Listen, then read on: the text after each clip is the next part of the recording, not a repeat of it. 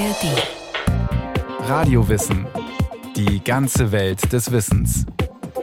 Ein Podcast von Bayern 2 in der ARD Audiothek. Punk oder Poesie? Für Patti Smith gibt's nur beides zusammen. Die Sängerin und Poetin hat sich nie um Grenzen und Formen in der Kunst geschert. Rock'n'Roll kann Lyrik sein. Gedichte können manchmal härter sein als ein schneller, roher Punksong.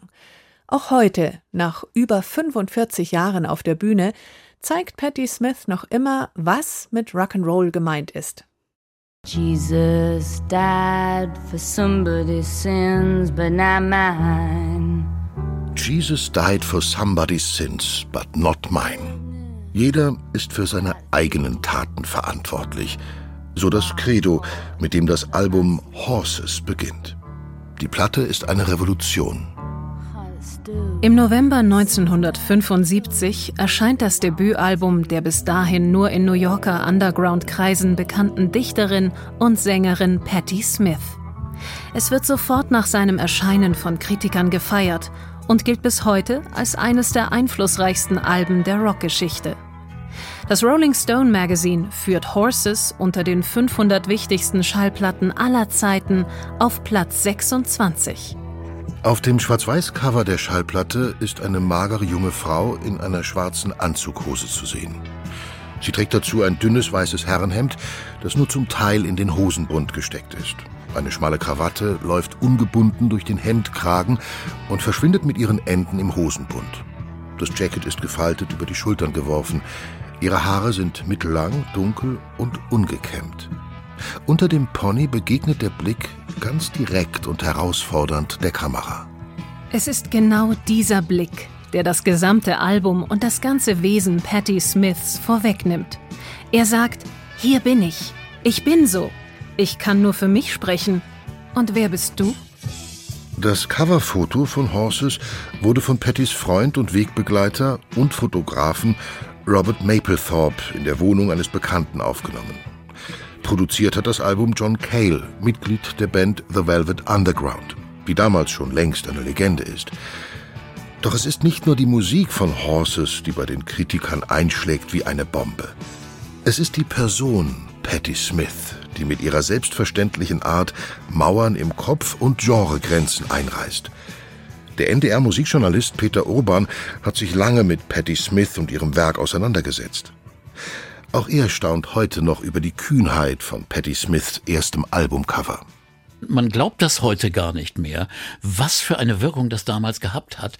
Die Plattenfirma wollte es überhaupt nicht haben, weil die gesagt haben, ja, das ist doch kein weibliches Bild. Das ist sweet so männlich und die Haut ist unrein und die Haare sind wirr und wild. Und Patty hat aber das eines gemacht. Sie hat immer gesagt, wir wollen es so, wie wir es wollen und hat keine Kompromisse gemacht.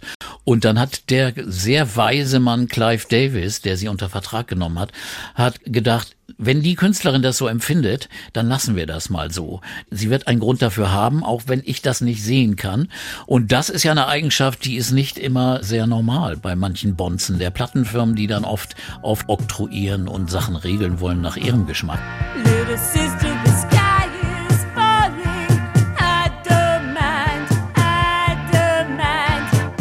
Als Horses herauskommt, ist Patti Smith 29 Jahre alt. In der New Yorker Künstlerszene hat sie sich bereits den Ruf einer Dichterin erarbeitet, die die Grenzen von Geschlecht und Identität nicht akzeptiert. Solches Schubladendenken ist ihr ein Graus. Und die Tatsache, dass sie eine Frau ist, scheint für sie nicht weiter der Rede wert zu sein. Genauso unwichtig wie die Grenzen zwischen den Kunstformen der Lyrik und der Musik.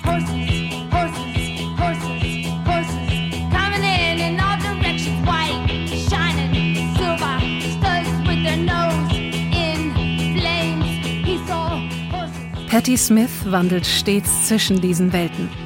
Zwei Jahre nach Horses, 1977, bringt sie einen Gedichtband, ein kleines Wunderwerk namens Babel heraus. Gefüllt mit Aufzeichnungen und zarten Gedichten, die dennoch im Rhythmus etwa nach der Musik der Rolling Stones geschrieben sind. Sie vergöttert den Stones-Gitarrist Brian Jones und von Keith Richard kopiert sie zeitweise ihre Frisur. Nach eigenen Aussagen ist für Smith das Singen vor allem eine Möglichkeit, ihre Gedichte vorzutragen. Sie sei zufällig in der Musik gelandet, sagt sie im Jahr 2018 in einem Zeitungsinterview. Sie selbst sieht sich in erster Linie als Lyrikerin und schreibt täglich diszipliniert.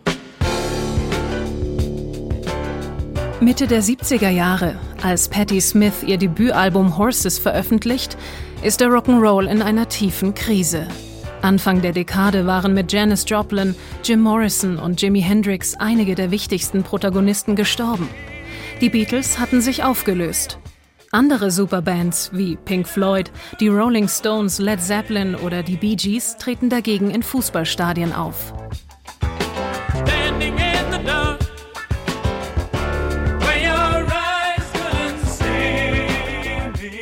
Das Rock'n'Roll-Leben scheint nur noch aus Millionengagen, Luxuspartys, Privatjets und Drogenexzessen zu bestehen. Doch das Wilde, das Ruhe, das Rebellische und Spontane im Rock ist verschwunden. Die Musik, die erfunden wurde, um den Frust junger Menschen über die von engstirnigen Erwachsenen bestimmte Welt herauszuschreien, ist zum Big Business geworden. Doch auf einmal ist da Patti Smith, die mit ihrer Musik offenbar niemandem gefallen will, außer sich selbst.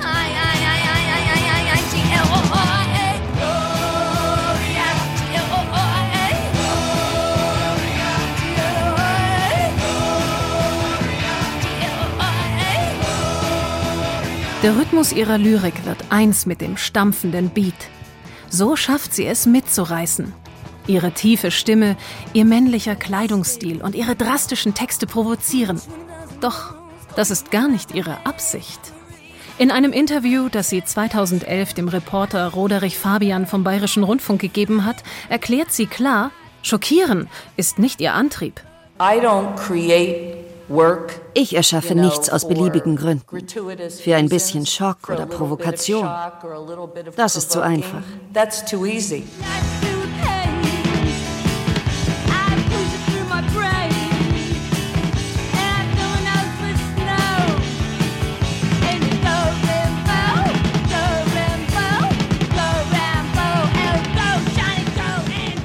Patti Smiths größtes Idol ist der französische Lyriker Arthur Rimbaud, dessen Namen sie auf Horses im Song Land beschwörend in den Raum ruft.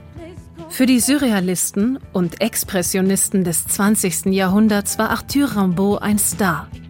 Er galt als Wunderkind und wurde dann zum Enfant terrible, das gegen die bürgerlichen Normen Frankreichs rebellierte und dann ruhelos durch die Welt zog, verschwenderisch lebte und keine 40 Jahre alt wurde. Patti Smith entdeckt den französischen Dichter, als sie etwa 16 Jahre alt ist und sein Bild auf dessen Gedichtband mit Bob Dylan verwechselt, den sie schon damals verehrt. Zu dieser Zeit lebt sie noch bei ihrer Familie in New Jersey und arbeitet in einer Fabrik. Für Patti Smith ist Rimbaud eine Offenbarung und der Kompass, der sie aus dem ländlichen New Jersey herausführt und schließlich selbst zur Künstlerin werden lässt. Patty wird als Patricia Lee Smith am 30. Dezember 1946 in Chicago geboren. Ihr Vater Grant war Maschinenschlosser in einer Fabrik, ihre Mutter Beverly Kellnerin. Ihre Mutter ist tief religiös und gehört den Zeugen Jehovas an. Grant Smith ist Atheist, kennt sich aber sehr gut in der Bibel aus und legt abends gerne Schallplatten auf. Nach mehreren Umzügen lebt die Familie in New Jersey. Patty hat mit Kimberly und Linda noch zwei Schwestern und mit Todd einen Bruder. Es ist der Musiklehrer an ihrer Highschool, der ihr das erste Mal Opernmusik vorspielt. Patty ist hin und weg, vor allem von Puccini. Maria Callas Gesang rührt sie zu Tränen, obwohl sie nicht versteht, worum es da geht, wie sie in einem Interview später erzählt. Die Idee, selbst einmal Schriftstellerin zu werden, hat die Elfjährige, nachdem sie Betty und ihre Schwestern von Louisa May Alcott gelesen hat. Die erste Rock'n'Roll-Offenbarung für Patti Smith ist die Musik von Little Richard. Sie trifft sie ganz direkt in ihrer Seele und in die Beine.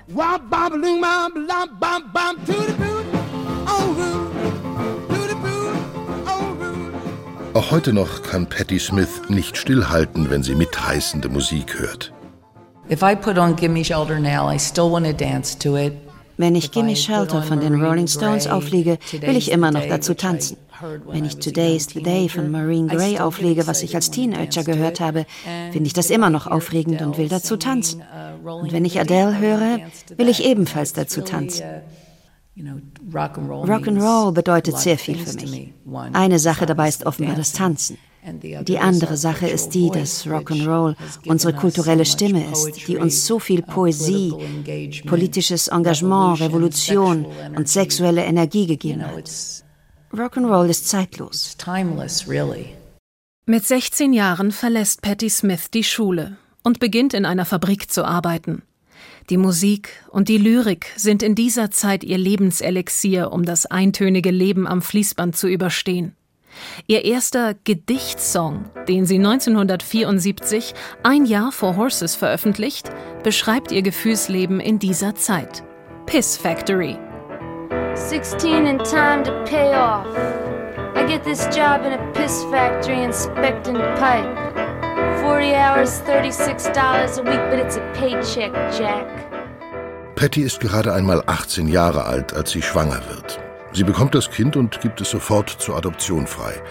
Danach fällt sie in eine tiefe Krise. Es hält sie nichts mehr in New Jersey bei ihrer Familie. Sie will eine freie Künstlerin sein. Und das geht am besten in New York. train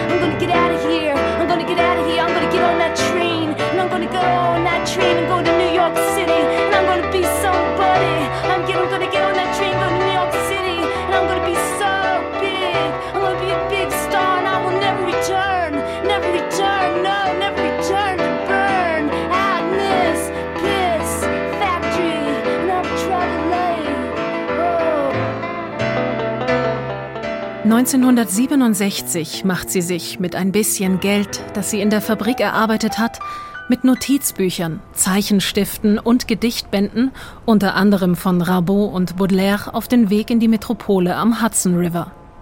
Patty findet schnell Arbeit in einem Buchladen und versucht zunächst mit Zeichnungen ihren Weg in die Kunstwelt zu finden.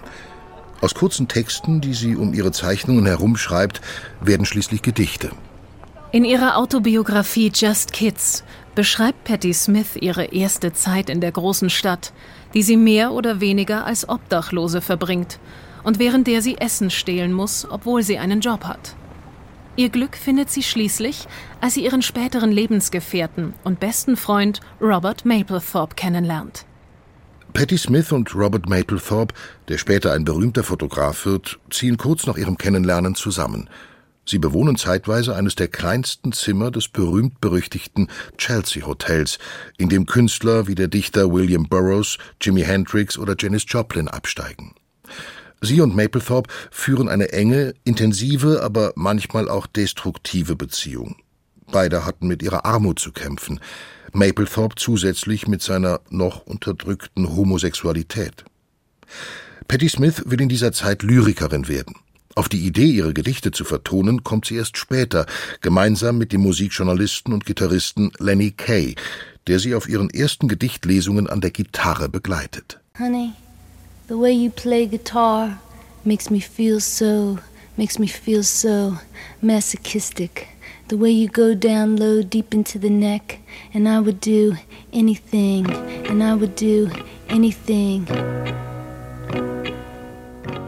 Die beiden werden zur Keimzelle der Patti Smith Group, die schließlich fünf Mitglieder hat und durch viele Auftritte in New York zu einer Art Szeneband wird. 1975 bekommen Patti Smith und ihre Band schließlich den Plattenvertrag mit dem noch jungen Label Arista Records, der mit 750.000 Dollar für sieben Alben dotiert ist. Das erste davon soll Horses werden. Patty hat somit ihre Armut hinter sich gelassen. Aber ihre Beziehung zu ihrem Weggefährten Robert Mapplethorpe zerbricht. Nicht zuletzt deshalb, weil dieser sich zusehends seiner Homosexualität bewusst wird.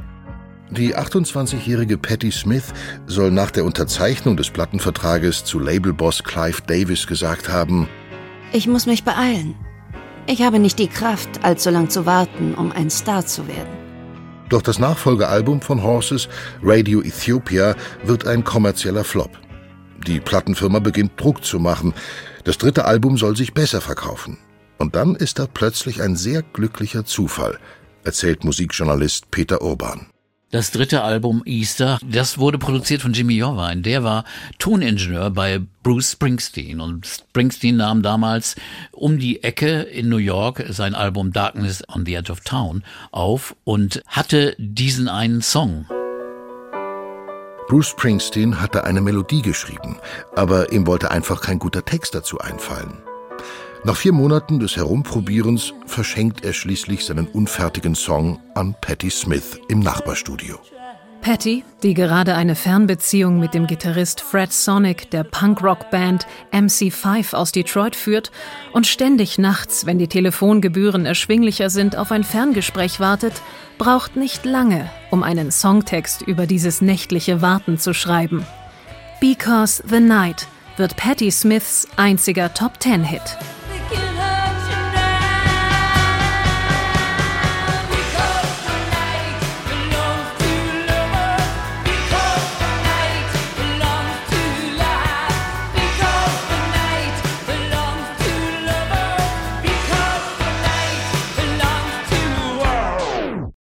Patti Smiths steile Rockkarriere endet so schnell, wie sie begonnen hat. Um nicht länger eine Fernbeziehung zu führen, verlässt sie New York, um mit Fred zusammenzuleben. Doch die räumliche Entfernung zum Rest der Band in New York erschwert nun die Zusammenarbeit. 1979 löst sich die Patti Smith Group auf. Fred und Patti Smith heiraten am 1. März 1980 in Detroit.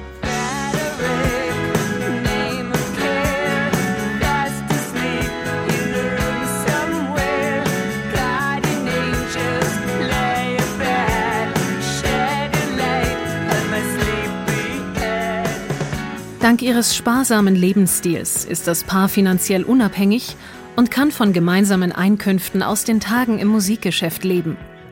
1982 wird ihr Sohn Jackson geboren. 1987 ihre Tochter Jessie. Patty ist nun Mutter, Hausfrau und Dichterin. Das Gegenteil einer Rock-Rebellin, die viele in ihr sehen. Doch das macht ihr nichts aus.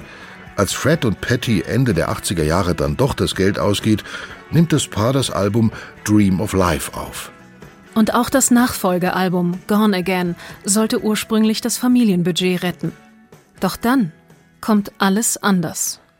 Pattys Mann Fred stirbt mit 46 Jahren an Herzversagen. Einen Monat später ihr Bruder Todd.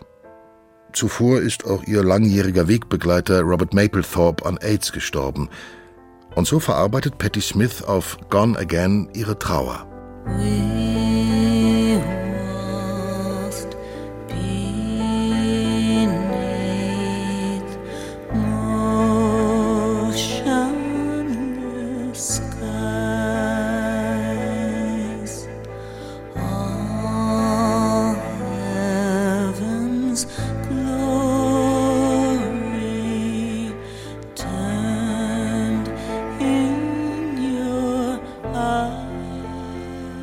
Patty wird schnell klar, dass sie wieder auf Tournee gehen muss, um die Familie zu ernähren. Doch sie ist sich lange unsicher, ob sie das als Witwe mit zwei kleinen Kindern durchstehen kann. Und würde sich das Publikum all die Jahre nach ihrem letzten Auftritt noch an sie erinnern? Ihr langjähriger Freund Bob Dylan überzeugt sie, wieder auf die Bühne zu gehen. Und tatsächlich, die Tournee und das Album werden ein Erfolg. Nach ihrer Rückkehr als Musikerin hat Patti Smith acht neue Alben veröffentlicht. Seit sie 2010 den National Book Award für Just Kids, ihre Autobiografie über ihre ersten Jahre in New York bekommen hat, wird sie von einer breiteren Öffentlichkeit auch als Schriftstellerin wahrgenommen. Nebenbei hat sie die Polaroid-Kamera als Ausdrucksmittel entdeckt und arbeitet auch erfolgreich als Fotografin. Heute, wie auch am Anfang ihrer Karriere, holt sich Patti Smith ihre Inspiration von anderen Künstlerinnen und Künstlern und aus der Literatur. Und da sind einige ganz bestimmte Werke zentral. Viele Dinge sind wichtig für mich. Die Bibel, das hohe Lied Salomons. Arthur Rimbaud ist wichtig für mich.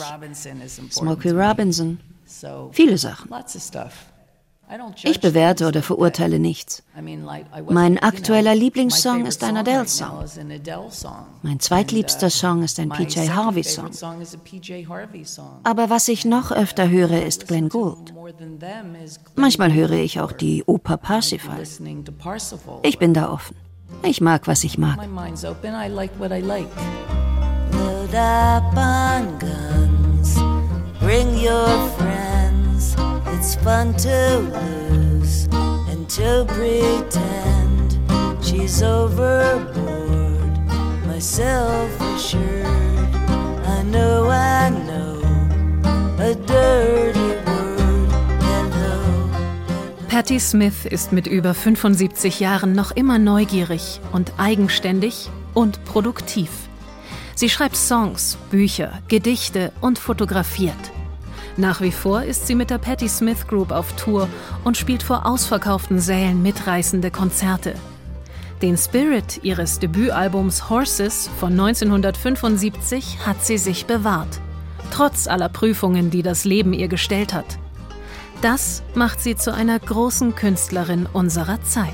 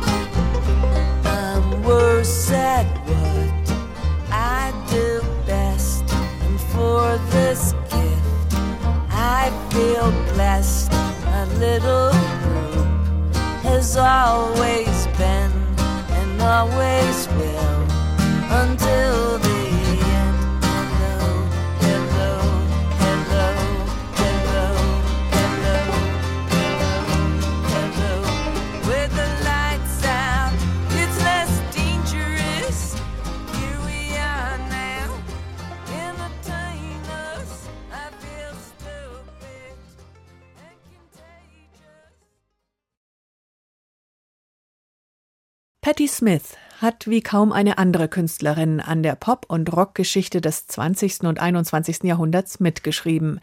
Sie hat den Rock'n'Roll wiederbelebt, als er am Boden lag, und sie ist selbst nach schweren Schicksalsschlägen wieder aufgestanden. Ein Porträt von Christian Scharf.